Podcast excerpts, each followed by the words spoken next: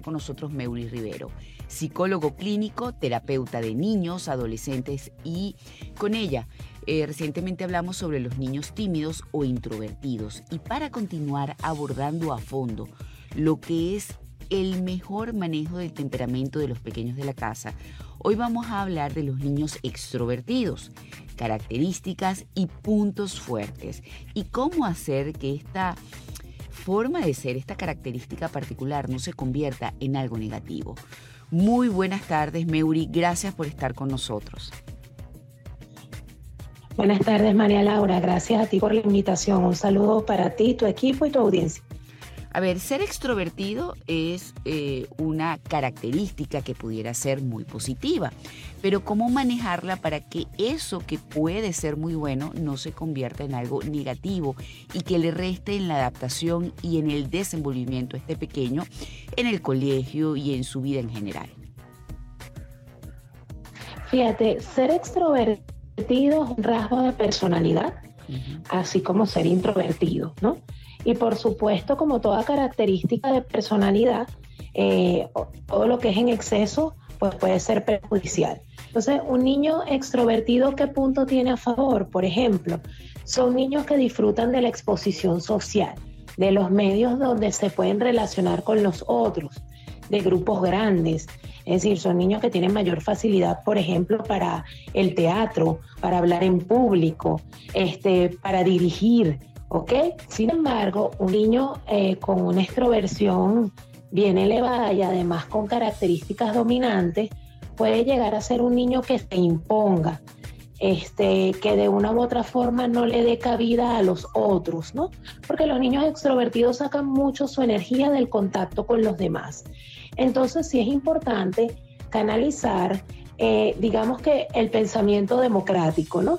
La idea de que este, tú tienes unas características importantes, eres líder, la gente te escucha, pero también es importante que escuches a los otros, porque eh, los extrovertidos se le hace mucho más fácil, por ejemplo, la comunicación que recibir información.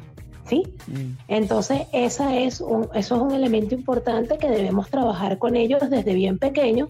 Si observamos que nuestro chiquito pues tiene esa tendencia a ser bien cálido, bien, cándido, llama la atención en las fiestas, no tiene pena de bailar en público, pero si lo vemos que siempre está tratando como de mandar a los demás niñitos, no los escucha, eh, simplemente intenta como imponer su voluntad, pues es momento de ir canalizando aquello de escuchar al otro.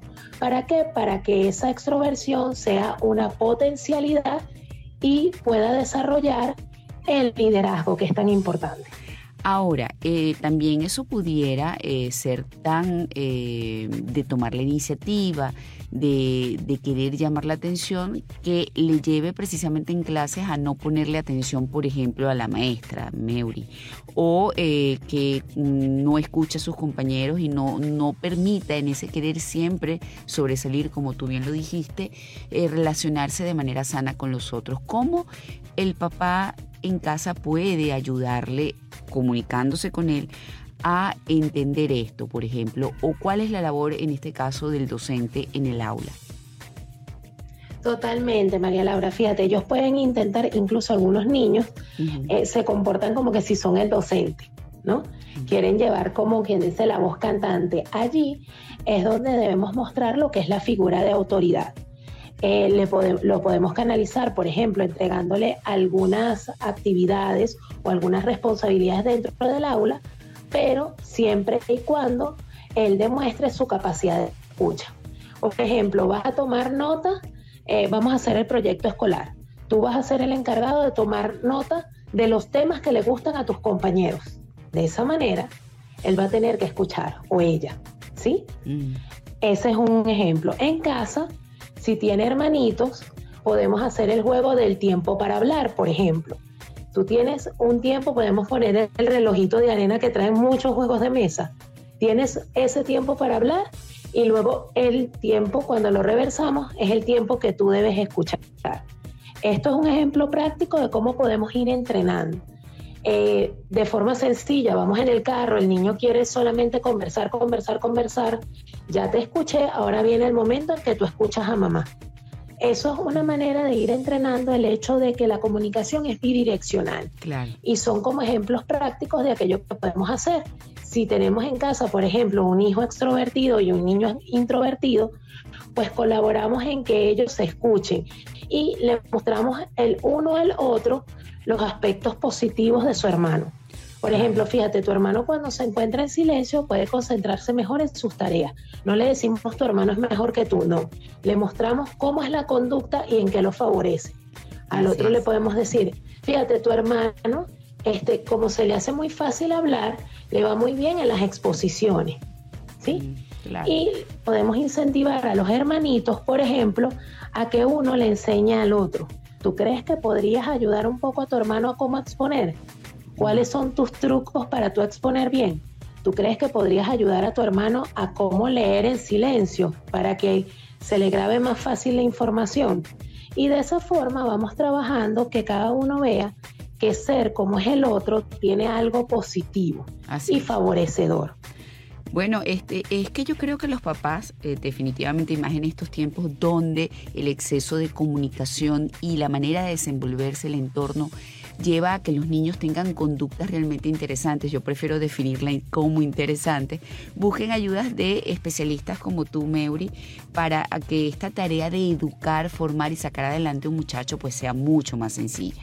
Es así, este es el momento de tener labor psicoeducativa sí, en claro. Nuestros niños ya son diferentes a nivel neuropsicológico. Nosotros nacíamos a ojos cerrados. Estos nenes no. Estos nenes no, exacto. Danos tus redes sociales, Meuri arroba sí que piso vida. Bueno, esté muy pendientes de mi cuenta de Instagram porque ya tuvimos una conversación con Meuri sobre los niños introvertidos. Hoy tuvimos la de extrovertidos. Yo voy a este, poner eh, los dos audios para que los papás cuenten con estas herramientas para formar a sus hijos de una mejor manera. Eso es lo que pretendemos en esta sección del programa, papá, mamá y los niños en A Tu Salud la revista. Gracias a Meuri Rivero, psicólogo clínico, terapeuta de niños, adolescentes, este, sobre eh, lo que es eh, la extroversión, estas características en los pequeños, sus puntos fuertes y cómo hacer que esta característica no se convierta en algo negativo, en algo negativo, en algo negativo, en algo negativo, en algo negativo.